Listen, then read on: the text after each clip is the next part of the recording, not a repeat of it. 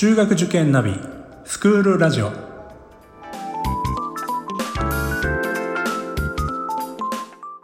スクールナビゲーターののびるです。この番組は中学受験を目指すご家庭に学校の先生からの生の声や受験に役立つ情報をお届けするラジオです。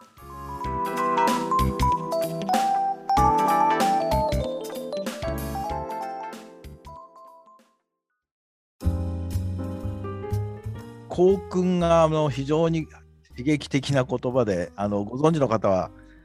ね、知ってますよね、はい、恥を知れっていう。あもちろんあの相手に言うんではなくて自分自身に言うっていう、まあ、この言葉は本当にインパクトがあって、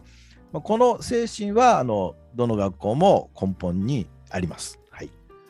はいまあ、あのちょっとじゃあこの恥を知れについて、まあ、毎回多分お話もされてるんでしょうけどもちょっと先生ご説明いただけますか？もう少し。あえっ、ー、とあの、まあ、大妻小高っていう、まあ、あの実はやっぱりご存じない方は大妻っていうのが実は人の名前だということも あそうなんだっていう方もねいらっしゃると思うんですが大妻小高というあの本当に女性広島県出身の、えー、女性がまあやはり当時明治ですよねその時にあの女子の教育が必要だっていうのはもう本当に今で言ったら我々が海外に行くことは必要だなっていうレベルとはもっと上のレベルの考え方だと思います。まそれをあのお一人で考えあの今の市ヶ谷の地に、えー、女子の学ぶ場所は必要だと。で当時あのお昼の学校とあと夜から来る、まあ、夜間ですね。もうあったということで。であの中野では実は使ってないんですけども大妻では、えー、ごきげんようという挨拶をよく使います。でこれはその朝登校する生徒もいるし夜から登校する生徒もいる。その子たちが出会った時の挨拶としては「おはよう」でもないし「こんばんは」でもちょっと変だよね。でごきげんようって生まれたっていうふうに聞いています。あの1970年まであのご生存で、まあ、本当にあの今でもそのか直接教わりましたという方がいらっしゃいますので、えー、なんて言うんでしょうね象徴として大妻の中のやはり核として皆さんがこう忘れることは絶対ないという存在ですね。はいありがとうございます。あのー、まあ、他の大妻さんの学校に行ってもですね、この言葉、あの、必ずお話しいただく言葉なんですけども、やっぱり、あの、相手を思った時に自分は恥ずかしくないかどうかという、そういったことを戒める言葉ということなんですよね。はい、あの、そうです。一番肝心なことをね、お話ししてなかったですね。あの、先生ありがとうございます。おっしゃる通りです。あの、あなたがやってる行動は、恥ずかしくない？自分で考えてみてっていうまさにそれを問い続けようね何かする時にはというそういう言葉だと、えー、思っていただければと思います。はい、本当あのこれからもあの時代が変わっても本当に大切なこう言葉じゃないかなというふうにも私も感じてます。ありがとうございます。その通りですね。人間としてやっぱり基本的なあの最も大事にしなければならない気持ちだと思っています。はい。はい、えー、ではちょっと次のお話を伺いたいんですけども、はい、やはりこうこの2年間コロナの影響で、まあ、教育界というのはいろいろこうあの、まあ、こういったあれですけども振り回されてきた部分も多いと思うんですね。はい、でまあ、そういう中で、まあ、先生もこうこれからこう3年目以降があどうなのかというのはすごく大切だというふうに、えー、おっしゃられていると。えーまあ、学校にとっては何がこれからあの気にしなくちゃいけないのか、まあ、そういったようなこともちょっと伺えればなというふうに思います。ありがとうございます。あのすごく心配っていうことではなく考えなければなと思って、えー、いることです。あのまあ、社会的にあの例えば日本では失われた10年なんて言葉をあの評論家たちが使ったりしますが、あの絶対にこのコロナの、まあ、2年で私は来年もやはり何かしらの影響は残念だけどあるんだなと思ってます。まあ、3年になる。まあ、この失われた2年とか3年という言葉が、あのそんなに遠くない将来、えー、教育界で必ず使われるんだなっていう想像をしています。で大変だその嫌な話だなっていうふうに捉えているとこれはダメであのどのような形で来るかっていうのはこれ我々もまだ実感としてしっかりと把握しきれていないんですね。あの生徒のまあ、2者面談3者面談をしている中でのこう不安を訴えてくるでこれは本当にそのコロナが生んだものなのかそれともいやもう昔からそれはあったことなのかとかそういうこともまだまだ分析もできていません正直ただ間違いなく来るだろうなこれだけ大きなものが失われたっていうことは、えー、生徒の心に何かがこう生まれてるんですね。それがマイナスでああるいはプラス面もあると思います。ですからその辺を来るぞっていうその覚悟を持っていなければまず学校はダメだなっていうあのまずそれが1点目なんですね。あの非常に漠然としたこう抽象的な言い方になりますけどまずスタートはそういう考え方です。はいあのー、まあそれは多分ですね、まあ、中学校高等学校の教育の世界だけじゃなくてまあ、大学教育もしっかりだし、小学校教育もそうだし、まあ、全ての教育に携わる人間にとっては必要なあの見方、あの捉え方なんじゃないかなというふうに思います。あの大学も今はまだまだオンラインであったりとか、まあ、本当にこうコロナ前のような学校生活、大学生活を送れてないという子どもたちが圧倒的に多いわけですよね。あのもちろん対面の授業しかりだし、大学行けばまアルバイトがまあ、普通にみんなやってた時代もあるわけですけど、まあ、いわゆる社会との結びつきも今は制限されていると、まあ、こういったことで社会に出ていくと、えー、一方でもその企業にとってもこうこれまでは海外研修というのを昔、まあ、景気のいい時っていうのは 大学で遊んでいてもあの会社に入れば海外研修とか海外教育やってくれてたんですよね。ですからあの語学の学校まで通わせてくれてね、MBA も取らせてくれたりとかっていう、ね、こともしてくれてたっていい時代があったわけですけど今企業はそういうことがもうできなくなってるっていうかやらなくなってるんですよね。あのーまあ転職っていうことも普通に日本では浸透しつつあるのでせっかく育てた 人が他の企業に行っちゃうみたいなこともあるんで今そこにお金をかけるってことをしなくなってるってことはやっぱりグローバル的なこの教育っていうのをどこで受けるのかっていうのはすごい大事な時代になってるんじゃないかなというふうにも思いますね。はいそうですね。あのまあ10年ぐらい前からそのこれからはグローバルだって、まあ、そんな簡単に言いたくない言葉ですけどあのやはりもう少しこう日本は日本なりでいいから多様性ダイバーシティをしっかり意識しなきゃだめだと。あのでまだまだだと言いますけれどもやはり大きく変わってきてると思うんですね。でそれと同じで今後の変わり方というのは単なるそのグローバルではなくその例えば香港で言うと1400分のこの失われた3年がある、えー、1400通りだと思うんですよ。一気一つにこうまとめようとしちゃいけないなと思ってましてでその1400通りの悩みとかまあ生き方をこうどこかで認めてあげなきゃならない日が来るんだろうなっていうのを、まあ、ちょっと個人的には想像しています。でまあ、そういう意味であの学校っていうのはやはり日本の学校って古なかなかこう固定的 古典的なイメージがから出せない香港でもやっぱりそういう部分あります。それをこう柔軟に、えー、まあ私はピンチはチャンスって言葉をやっぱそういう時こそ使わないかなと思ってるんですけどちょっとごめんなさいなんか具体的な話じゃなくてでもその来た時に教員があのほらこうやって来たぞそれぞれに対応してピンチはチャンスだよそれぞれの多様性を完全に考えて、えーと、否定をしないでまず肯定からっていうそういう対応をする準備だけは、えー、そろそろし始めなければなと思ってます。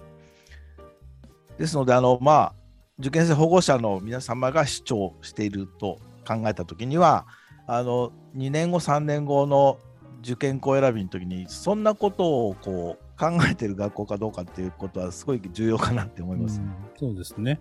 今の小学生もやっぱり制約の中で受験してくるわけですから2年の2年後3年後まああのそれぞれの資格に進むわけですけどもどういうこう受け皿というか受け止め方考え方で、えー、先生方職員の方がいらっしゃるのか学校が考えているのかというのはすごくすごく重要ですよねそれは。はい、でまああのこれは本当に中学高校だけじゃなくて大学それから社会の在り方ということもまあ考えていかなくちゃいけないということになるんだと思うんですけどもね。はい、おっしゃる通りです。あの私は今ね、どうしても1400人っていう言葉を出してしまいますが、この1400人はそういう社会の中で生きる大妻中野の1400人なので、あの社会との関連性は常にこうアンテナを張って、これ教員の仕事ですよね。あの持ってなきゃなっていう自覚はあります。本当にあの彼ら彼あ彼らというか、まあ、男の子も女の子も、まあ、関係なく、まあそうですね。将来は本当にこういわゆる ICT は当たり前だしあの英語も喋る、まあ、そういったことが当たり前になり、えーまあ、日本が今進めようとしているそのソサイティ5.0ですかね。そういった社会で、まあ、あの非常にこう先進的な教育を受けた子たちだけが幸せになるんじゃなくてやっぱりこう外にあの目を向けてそうじゃない、はい。あの世界でこう本当に貧困にあのあえてる子どもたちもいるという、まあ、そういった現実とのバランスっていうか、まあ、そっちもちゃんと思い馳せるような心を持ってやっぱ社会に出てってほしいなと思うので、まあ、そういった意味でもその大妻中野さんが掲げてるそのあの校訓ですよねあのであったりとか取り組みあの、SD、SDGs もに関しても非常にあの取り組まれているというふうに聞いてますので。はいまあ、こういったこと大事になってくるのかなその、えー、ICT や英語だけじゃなくて、はいまあ、そういったところがすごい大事なのかなというふうに思いますね。ありがとうございます。まあ、もう本当先生おっしゃる通りですね。あのー、社会をこう見なければ見ていなければダメで、あの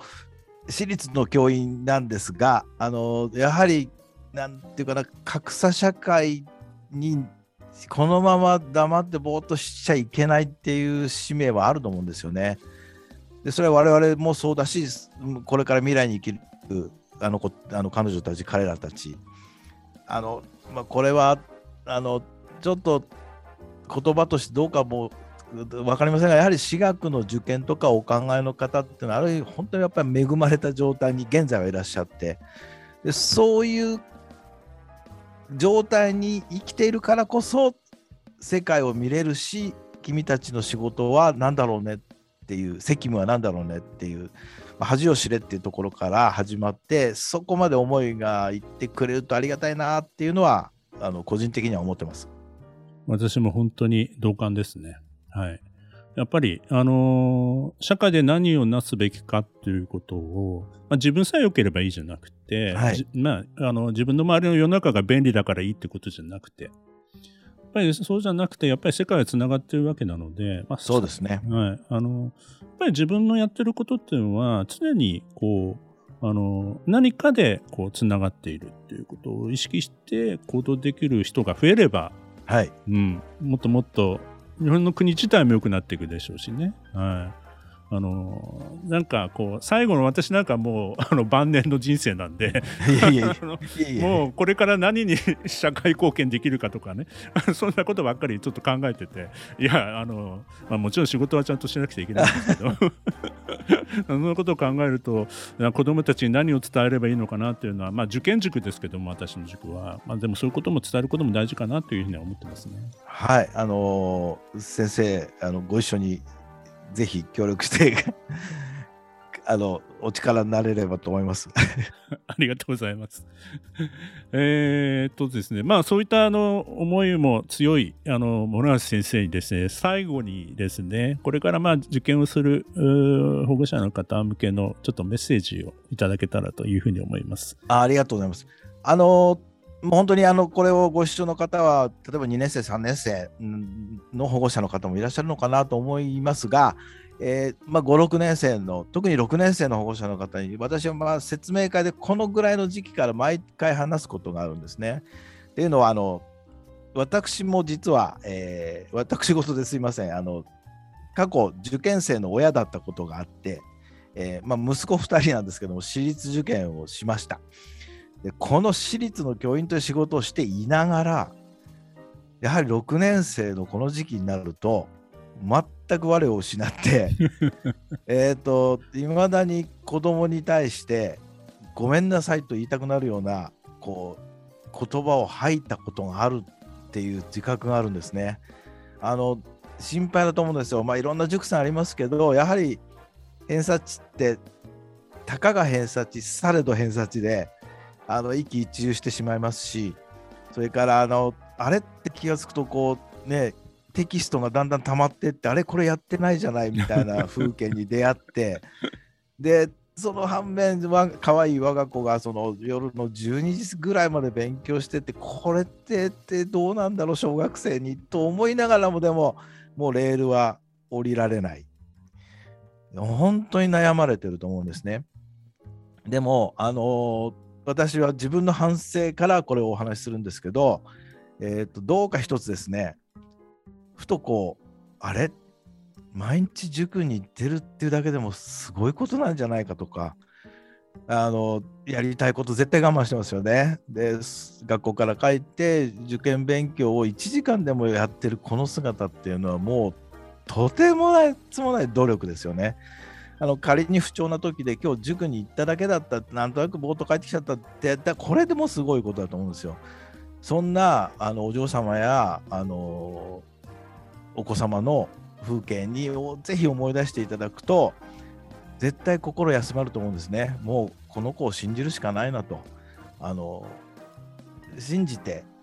行かれた学校がその子にとって一番やはり合ってる学校だと。これはもう間違いないです。あの首都圏の私立って本当みんなしっかりしてますから。あのそういうことで、まあ、本当にあの何を言うかとおっしゃる方もいるかもしれませんが、ちょっと余計なことかもしれませんが、あの自分の反省からこんなお話をいつもさせていただいてます。あの保護者の方もどうか頑張ってください。ありがとうございます。あの私はあのお母様方、お父様方に、まあ、あの先生と同じようなあのその子供たちが毎日塾行ってることだけでも素晴らしいですよねって話です。で加えてそれにあの塾のない日も勉強してるって、これ、毎日サービス残業してるのと同じですからね。本当そうですよね。学校で勉強してきて、さらに塾で勉強してるわけですからね。はい。すごいですよね。本当にすごいと思いますよ。はい、うん。まあ、そういうふうに、あのね、あの、学校の先生からもお話いただくのはすごく 響くなというふうに思いますんで、ありがとうございます。本当に、あの、今日はありがとうございました。いえ、あの、このような機会いただきありがとうございました。あの、皆様を応援しています。はいはい、ありがとうございます。えー、今日はですね、大妻中野中学校高等学校の諸橋教頭先生にお越しいただきました。どうもありがとうございました。ありがとうございました。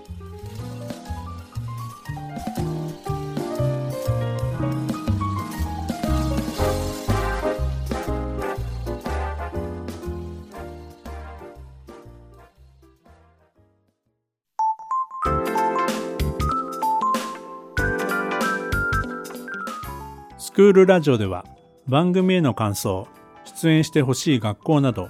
皆様からのお便りをお待ちしております。また受験に関する質問や相談にもお答えしていきますので概要欄の Google ホームからお気軽にお寄せください。Apple、Amazon、Google、Spotify などの無料のポッドキャストアプリで購読やフォローなどのボタンを押していただくと更新情報が届きますので便利です。それでは次回もスクールラジオでお会いしましょう。